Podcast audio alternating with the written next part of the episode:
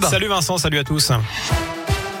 Et à la une, encore un indicateur de l'épidémie à la hausse en France. Le nombre de classes fermées à cause du Covid n'a jamais été aussi haut depuis la rentrée.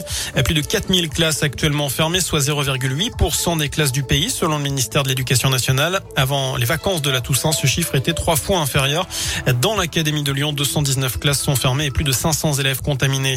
Par ailleurs, c'est le retour du masque à l'extérieur. En Isère, le préfet a pris un arrêté rendant le masque obligatoire aux abords des écoles, des gares, des centres commerciaux, des lieux de culte. Lors des manifs sur la voie publique, dans les festivals et lieux de spectacle, les marchés, les brocantes et les files d'attente.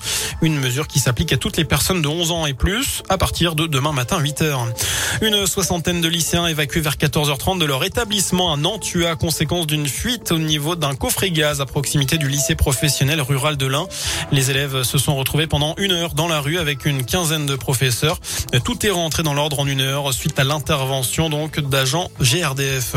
À l'étranger, Joe Biden a transféré temporairement ses pouvoirs à Kamala Harris. Le président américain a subi aujourd'hui une coloscopie de routine, un examen sous anesthésie médicale. Les détails du bilan de santé de Joe Biden doivent être publiés dans la foulée.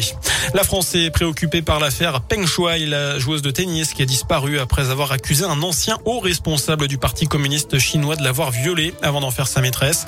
Depuis son message posté sur Internet le 2 novembre, la joueuse n'a plus donné signe de vie. De nombreux sportifs lui ont apporté son soutien. De son côté, l'ONU demande des preuves que la championne de tennis va bien. Du rugby, après la gifle prise il y a deux semaines dans le derby face à Oyonnax, les Bressans accueillent Béziers ce vendredi soir.